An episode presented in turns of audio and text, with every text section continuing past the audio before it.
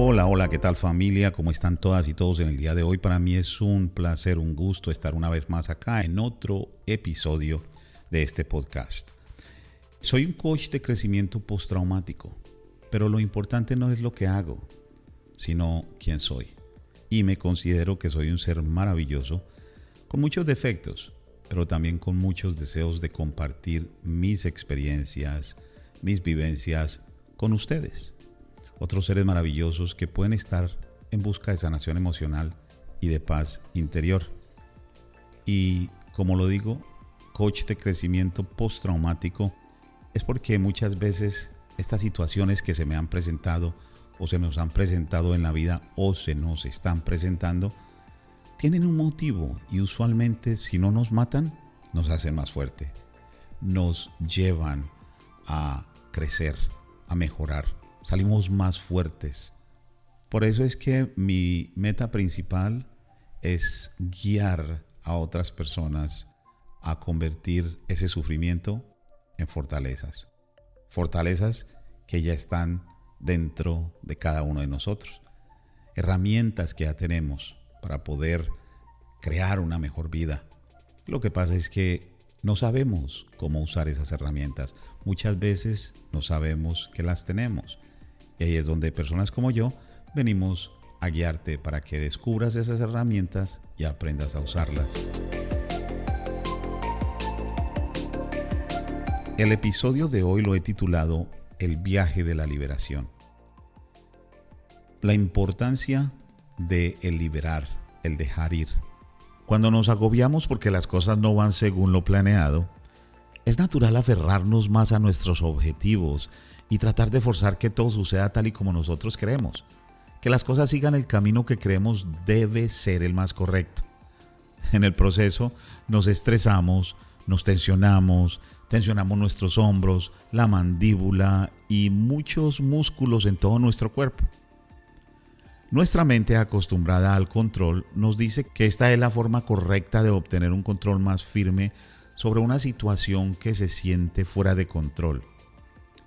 Pero a medida que creamos tensión en nuestro cuerpo, estamos bloqueando el flujo de nuestra energía, agotándonos a nosotros mismos al ejercer más esfuerzo.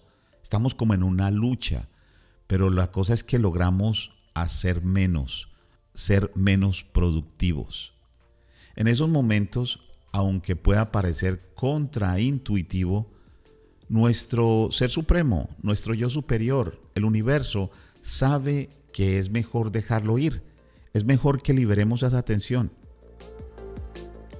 Y lo que sucede es que este proceso de liberar o relajarnos dejando ir el control puede no ser tan fácil como parece.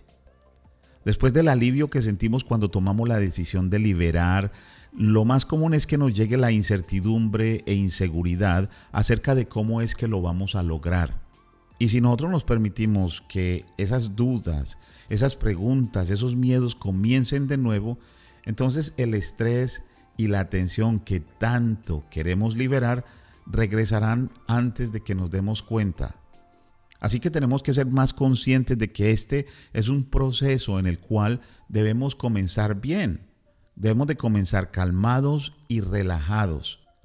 Esto lo podemos lograr a través de la respiración consciente y concentrados en el momento presente, en el aquí y el ahora. Primero, necesitamos dejar ir nuestra idea de cuál debería ser el resultado perfecto. Pensamos que todo tiene que llegar perfectamente y entonces tenemos como esa necesidad de controlar precisamente ese resultado para que sea todo perfecto. Pero no, ahí es donde debemos de confiar en que esa inteligencia más grande que nosotros y esa energía que fluye a través de ti y de mí eh, y que impulsa tanto todo esto que hay alrededor de nosotros como el universo y que es tan maravillosa, sabe mejor que nosotros cómo todo va a encajar en su lugar, pero en el momento preciso. Y siempre eso va a ser para el bien común, para el bien supremo. Luego, ahí es donde debemos también dejar ir las consecuencias que vamos a tener si no hacemos las cosas como pensamos y que son producto de nuestra imaginación. Y debemos de darnos cuenta que en la mayoría de los casos lo peor que podría suceder realmente no es tan malo o no sucede. Ahí es donde prácticas como la relajación, respiraciones profundas y meditación se convierten en herramientas esenciales. Por ejemplo, salir de paseo con un ser querido, ir al gimnasio, relajarte a la orilla del mar o recibir un buen masaje puede ser algunas de las cosas que te pueden ayudar a liberar todas esas tensiones corporales. Ahora, las tensiones que van más allá de lo físico siempre están relacionadas con emociones, con nuestras emociones. Por lo tanto, la guía de un sanador energético, un terapeuta o un coach será más efectiva.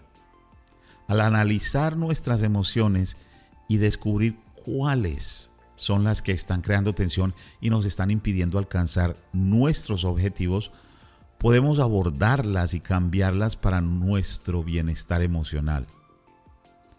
El odio, el miedo y el resentimiento son solo algunas de las razones por las cuales no logramos avanzar.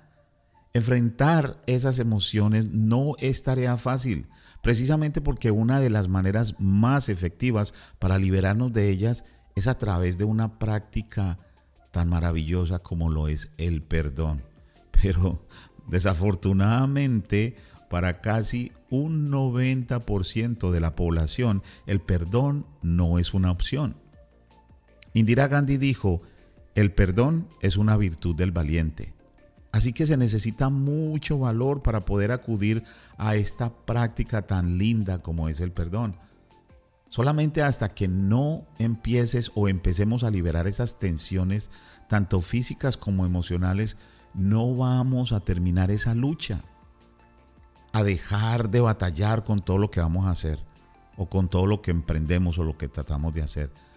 Entonces, yo, por ejemplo, comparto tres tips acá y, tres puntos muy sencillos, que son, primero, que esto, como todo lo que hacemos en la vida, es una decisión que tienes que tomar o que debes de tomar si tú realmente quieres seguir avanzando y, y no tener tanto estrés y tanta tensión.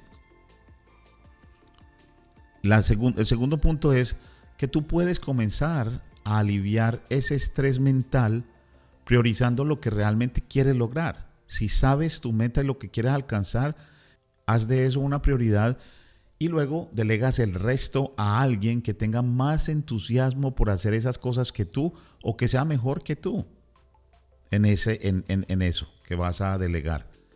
Y por último, debes de tener el valor para enfrentar los retos. Hay que ser valiente.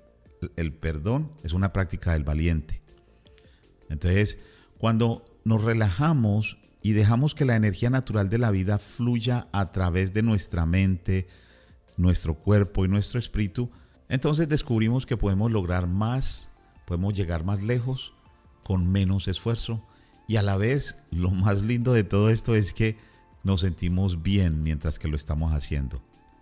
Estas prácticas de respiración, relajación, meditación y perdón nos ayudan a soltar esos nudos tanto corporales como emocionales que impiden ese fluir natural.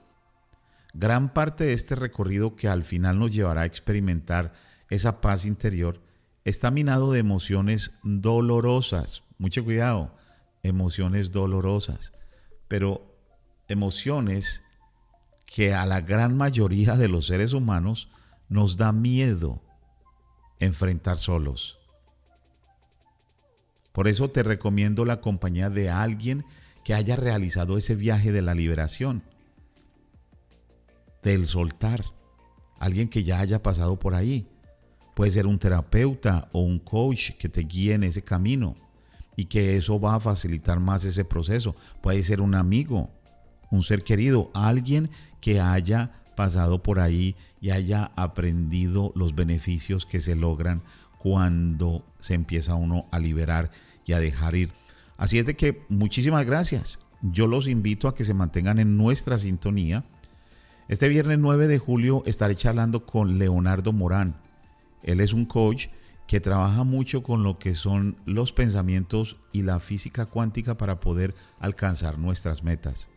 También si ustedes quieren charlar conmigo, quieren saber más acerca de mí, me pueden contactar. Me pueden encontrar en Facebook como Freddy Piedradita, en Instagram ah, en arroba Freddy Coaching y así nos podemos poner en contacto. Ok, muchísimas gracias. Vivan la vida con mucha, mucha pasión y no se apeguen a las cosas, dejen oír para que no tengan tanta atención en su vida. Nos escuchamos el viernes 9 de julio. Un fuerte abrazo y bendiciones.